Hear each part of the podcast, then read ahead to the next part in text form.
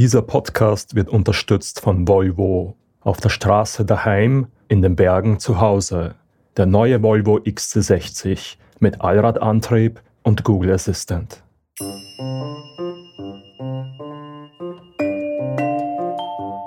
Weil ich eben davor überhaupt keinen Bezug dazu hatte. Und dann habe ich mir das so als eine Aufgabe gestellt. Du, du wirst es doch schaffen, da jetzt auf den Berg raufzugehen. Und ähm, ist doch blöd, dass man das nicht gemacht hat in diesen 22 Leben, Jahren Lebenszeit bis jetzt. Für mich war es früher eben eigentlich eine typische österreichische Familie, also Eltern mit ihren Kindern, die gerne in den Bergen sind, gerne Bergurlaube machen. Also so hat sich das früher für mich zusammengestellt. Aber jetzt ist einfach eher nichts so, dass es einfach richtig gemischt ist und dass jede Person mit jedem Migrationshintergrund, glaube ich, auch gern auf die Berge spazieren geht. Hallo und herzlich willkommen zur siebten Folge der dritten Staffel von Bergwelten dem Podcast über Höhen und Tiefen. Mein Name ist Katharina Lehner und heute begrüße ich ausnahmsweise niemanden vom Bergwelten-Team hier im Studio, sondern die freie Journalistin und Studentin Natalia Anders. Hi. Hallo. Unsere heutige Folge dreht sich um die Bergidentität. Wer ist denn eigentlich ein Bergmensch oder wem gehören die Berge überhaupt? Diese Frage hat sich Natalia gestellt. Als Wienerin mit polnischem Migrationshintergrund kannte sie, obwohl sie in Wien aufgewachsen ist, Berge bisher nur von The Sound of Music und von den Scherdinger Werbespots. Doch warum ist das so? Wieso scheinen Berge und Österreich-Urlaub für Wiener oder Menschen mit Migrationshintergrund oft so unerreichbar? Natalia, führ uns mal in das Thema ein. Gerne. 2020 war ein ziemlich verrücktes Jahr. Corona und die Reisebeschränkungen haben dazu geführt, dass für viele Österreicher der Strandurlaub ausgefallen ist. In meinem Bekanntenkreis war das auch so. Anstatt nach Ibiza ist eine meiner Freundinnen nach Zell am See gefahren. Bei der anderen wurde der Montenegro-Urlaub durch eine Tirol-, Kärnten- und Attersee-Reise ersetzt. Und anstatt dass ich neue Küsten Andalusiens erforscht habe, habe ich die Tiroler Bergseen erkundet. Das war bei mir und meinem Bekanntenkreis ganz ähnlich. Doch was hat der Corona-Sommer 2020 mit der Bergidentität zu tun? Das ist eine sehr gute Frage, die ich im Rahmen dieses Podcasts versucht habe zu beantworten. Dafür habe ich mich mit Benedikta Appier, die Freundin, die heuer in Zell am See war, und Carla Ann Hoffmann, die die nicht nach Montenegro konnte, getroffen. Zusammen waren wir im Hermannskogel wandern. Der Hermannskogel ist der höchste Berg Wiens. Er ist 542 Meter hoch und ist der höchste Punkt des 19. Wiener Gemeindebezirks. Ideal eignet er sich für Leute, die noch keine erfahrenen Wanderer sind oder für Menschen, die es einfach gerne gemütlich haben. Die Wanderroute kann man beispielsweise am Kurbenzel Parkplatz starten, den man mit dem Auto oder mit dem 43a erreicht. Die meiste Zeit über geht man durch den Wald. Das ist besonders angenehm, wenn es heiß in der Stadt ist und man etwas Abstand braucht. Was jedoch auch bemerkenswert an der Wanderroute ist, ist die Aussicht über ganz Wien. Während des Aufstiegs haben wir über unsere frischen Beziehungen zu den österreichischen Bergen philosophiert. Denn meinen Freundinnen ging es lange so wie mir. Berge kannten wir nur aus Filmen. Als Stadtkinder hat das Interesse einfach gefehlt. Benedikta ist als Tochter ghanaischer Eltern in Wien aufgewachsen. Bergurlaub ist in ihrer Familie einfach nicht so üblich. Lieber machen sie Citytrips oder Strandurlaub. Wir sind aus Ghana und da ist es irgendwie auch nicht gang und gäbe, dass man wirklich Urlaub in den Bergen macht, weil wir auch in der Hauptstadt wohnen, in Accra nicht wirklich von Bergen umgeben sind. Also ich glaube, das hat sie einfach nie angesprochen und das will ich dann auch auf mich übertragen. Weil wenn man ja jünger ist, entscheiden ja meist die Eltern, wo es hingeht und ich glaube, dass sie einfach nicht hingezogen. Und es war für sie einfach nicht so gang und gäbe, in den Bergen Urlaub zu machen. Benedikta und du habt also eine ähnliche Biografie. Ihr habt beide einen Migrationshintergrund und seid in Wien aufgewachsen. Man könnte meinen, dass bei euch durch eure Herkunft und die eurer Familien einfach der Bezug zu den Bergen fehlt? Das liegt mit Sicherheit daran, jedoch sind Benedikte und ich auch beide Stadtkinder. Carla ist durch und durch Wienerin. Auch sie konnte bis zum Sommer 2020 nichts mit den Bergen anfangen. Ich hatte immer nur den Bezug, wenn ich im, im Ausland war, also wenn ich selber auf Urlaub war und dann erzählt habe, dass ich Österreicher bin, dann kam von den, von den anderen Menschen kam so, ah, Österreich, schön, die ganzen Berge und Skifahren. Und ich kann mich aber null damit identifizieren, weil ich ähm, eben, also Wien ist ja nicht Österreich. Wien ist ein bisschen anders.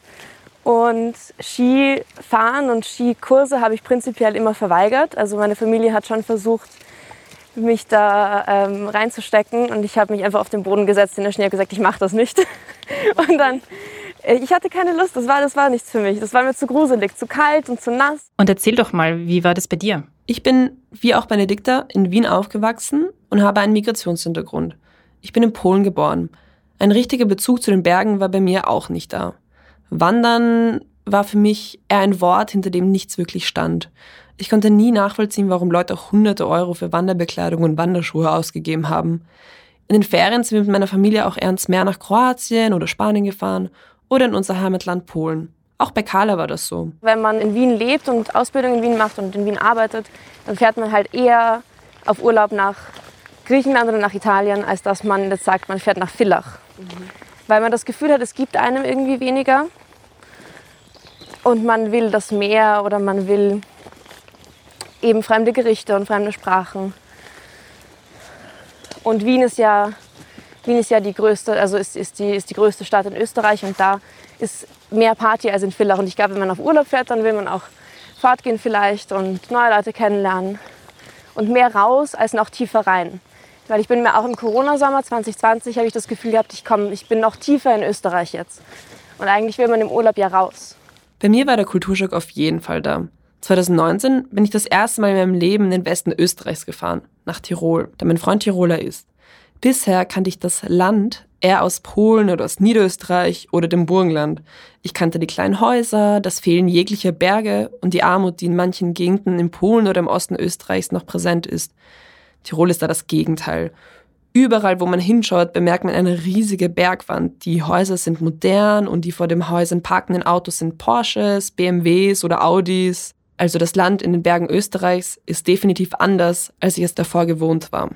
Außerdem ist Tirolerisch auch so anders, vor allem wenn man es davor noch nie wirklich gekannt hat. Da kann ich dir als Tirolerin zustimmen. In manchen Tälern tue sogar ich mir schwer, alles zu verstehen.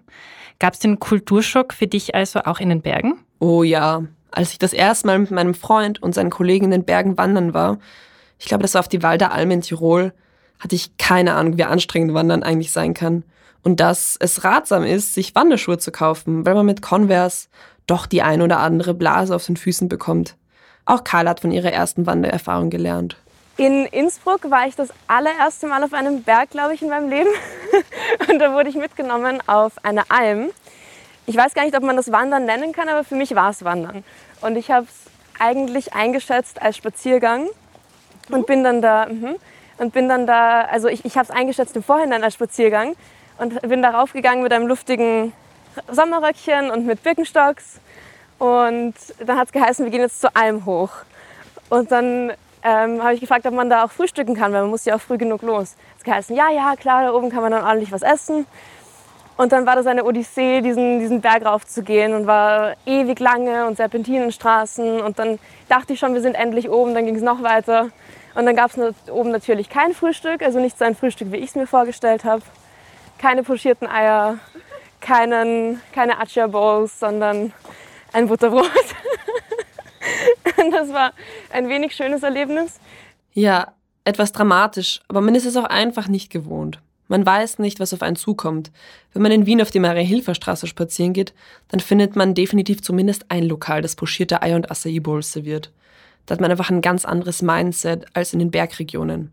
Was Benedikta jedoch als erstes in Österreichs Bergen aufgefallen ist, war eine Aussicht, wie sie sie noch nie gesehen hat. Die Atmosphäre und die Aussicht, also die Aussicht war einfach von, zum Beispiel von unserem Apartment richtig, richtig schön. Mhm. Auf den Zellersee, klar. Die Luft war auch wundervoll. Also die Aussicht war wirklich ein Wahnsinn und das hat mir wirklich gut gefallen. Die Aussicht in den Bergen würde ich auch nie hergeben. Ich auch nicht. Oder die Luftqualität. Sowas habe ich noch nie erlebt. Mein erstes Mal Tirol hat mich wirklich positiv überrascht. Ich hätte nie gedacht, dass ein kleines Land wie Österreich so unterschiedlich sein kann. Angefangen beim Dialekt, beim Essen, beim Lebensstil. Und ich kann mich noch genau daran erinnern, als ich am Innsbrucker Bahnhof angekommen bin und die einzige Person war, die keine Sportbekleidung getragen hat. Die Beziehung der Tiroler zum Sport ist wirklich etwas Einzigartiges.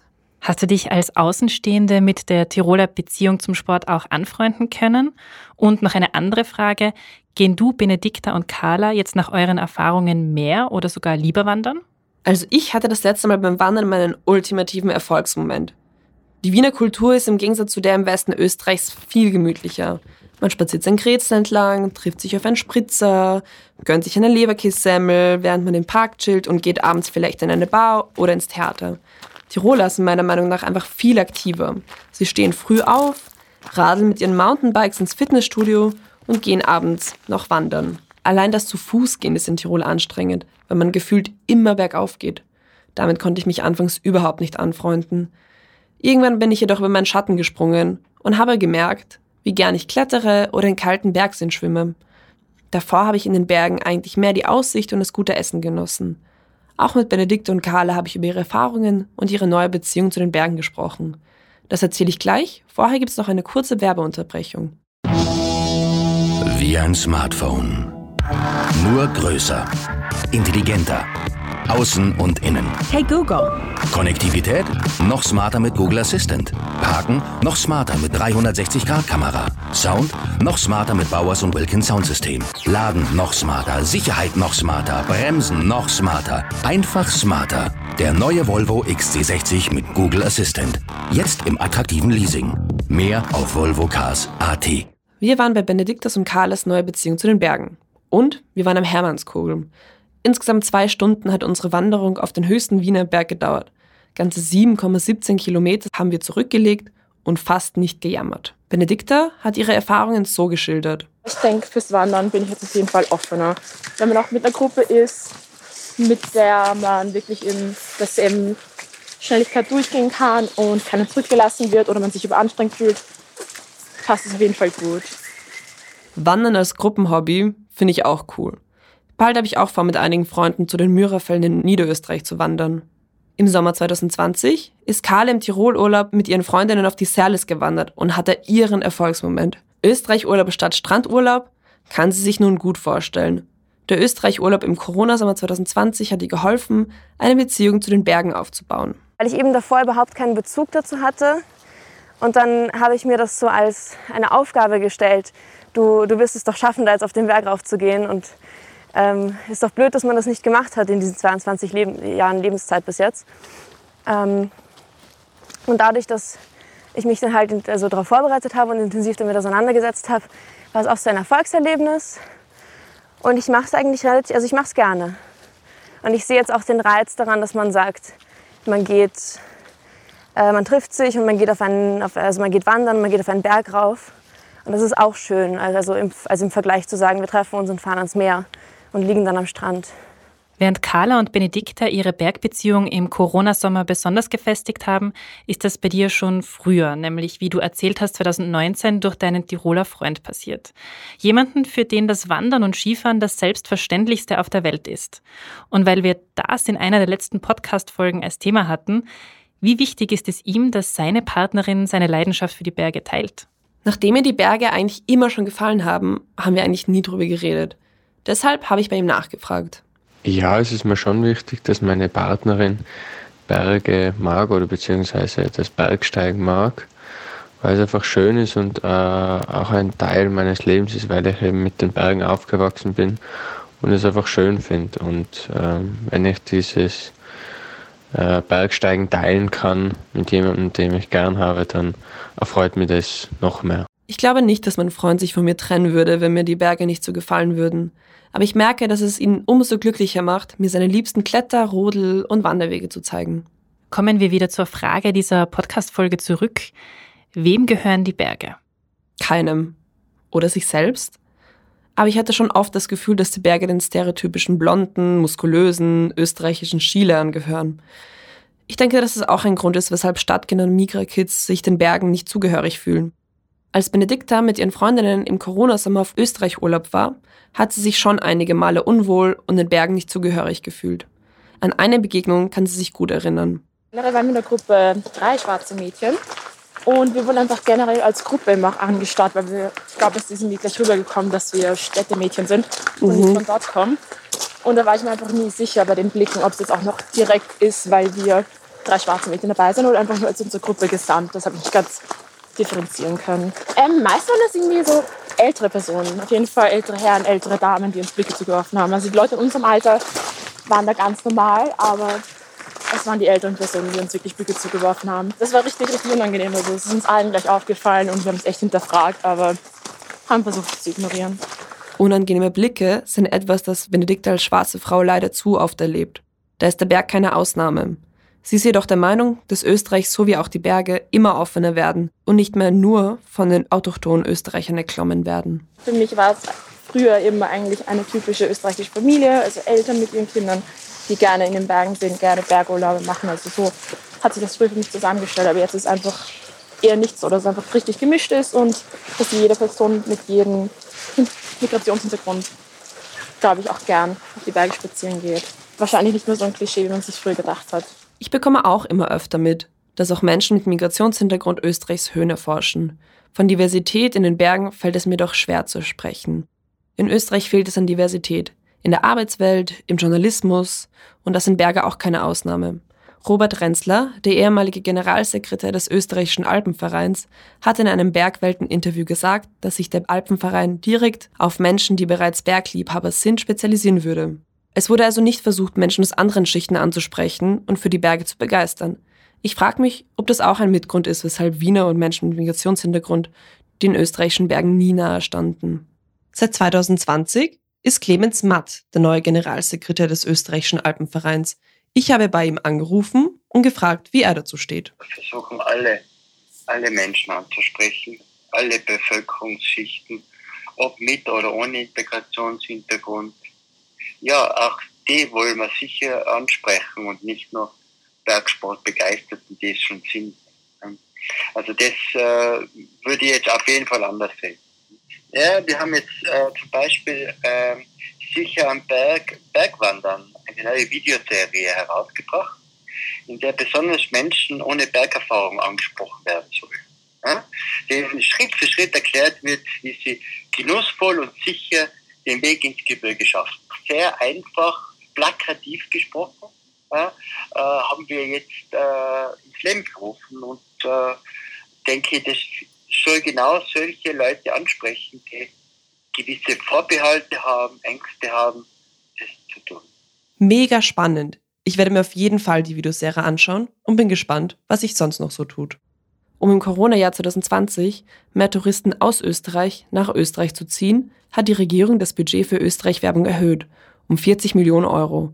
Und egal, wo ich damals hingeschaut habe, ich habe überall Österreich-Werbung gesehen. Mal ein Poster von Visit Tirol, dann eine Instagram-Werbung vom Land Oberösterreich oder eine Online-Anzeige vom Land Salzburg. So ging es auch Benedikta. Tatsächlich haben Online-Anzeigen von Österreich-Tourismus sie vom Buchen eines Flugs nach Ibiza abgehalten. Eigentlich hatten wir vorher wirklich geplant gehabt, ähm, nach Ibiza zu fliegen, was jetzt eben nicht in Österreich wäre. Aber wir sind dann eben online und auf Instagram und generell auf Webseiten für Flüge drauf gekommen, dass wirklich stark Werbung für Österreich-Urlaube gemacht wurde. Von anderen Freunden haben wir auch gehört, dass sie eben nach Tirol fahren oder andere österreichischen Bundesländer und dachten jetzt, okay, haben wir alle noch nicht gemacht. Wir haben noch nicht so viele Bundesländer erkundet. Vielleicht wäre es doch nicht so gescheit, eben woanders hinzufliegen. Und mir ist es irgendwie schon stark aufgefallen, dass, glaube ich, die Mehrheit eher in Österreich Urlaub gemacht hat. Und Werbung, auf Instagram hätte ich jetzt nicht so viel Werbung gesehen, aber definitiv online, wenn man eben Flüge und Urlaube buchen wollte. Mhm. Kamen viele kleine Anzeigen mit der Österreich-Urlaub, dieses Jahr Österreich-Urlaub. Also das wurde, glaube ich, schon ganz stark verbreitet. Carla hat die Online-Werbung für Österreich-Urlaub zwar nicht so mitbekommen, sie als Instagram-Liebhaberin hatte dafür nur mehr Bergfotos in ihrem Instagram-Feed. Auf Social Media von Bekannten und Verwandten, dass die auch alle schon, also dass die auch alle einfach aufs Land ausweichen und dann sagen, wir machen uns jetzt eine schöne Woche in Villach oder in Zell am See, so wie die Benedikter. Ähm, und das war für mich eher die Werbung, dieses zu sehen, die anderen Leute machen das und das ist, schaut nett aus, will ich auch machen.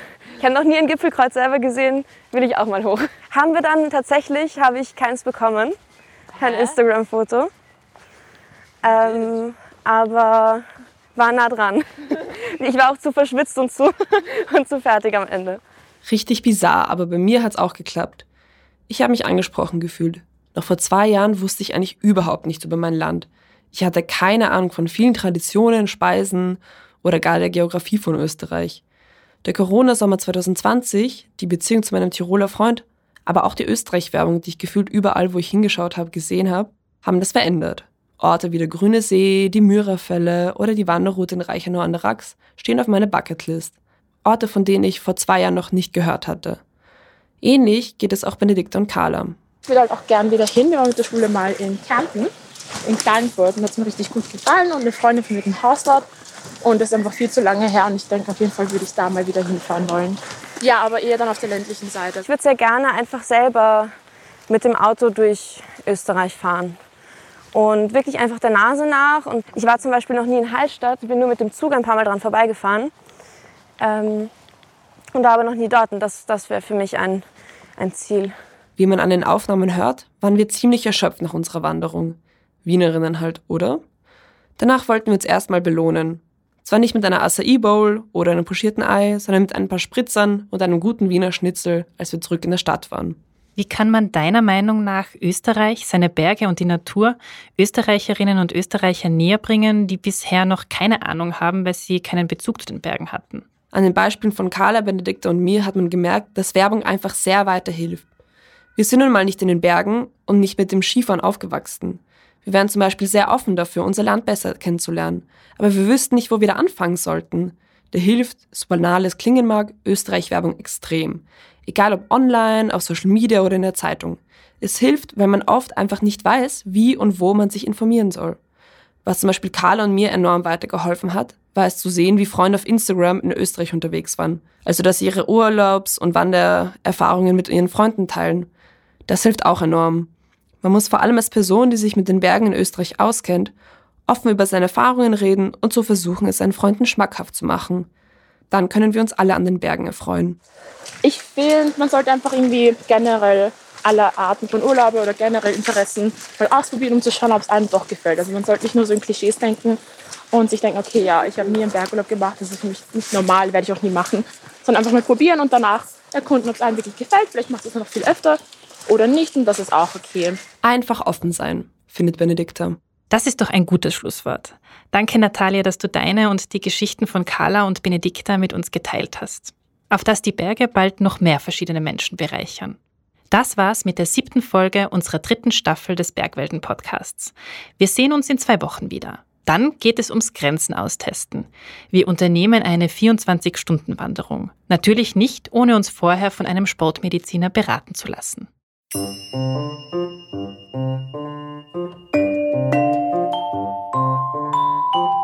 Das war Bergwelten, der Podcast über Höhen und Tiefen.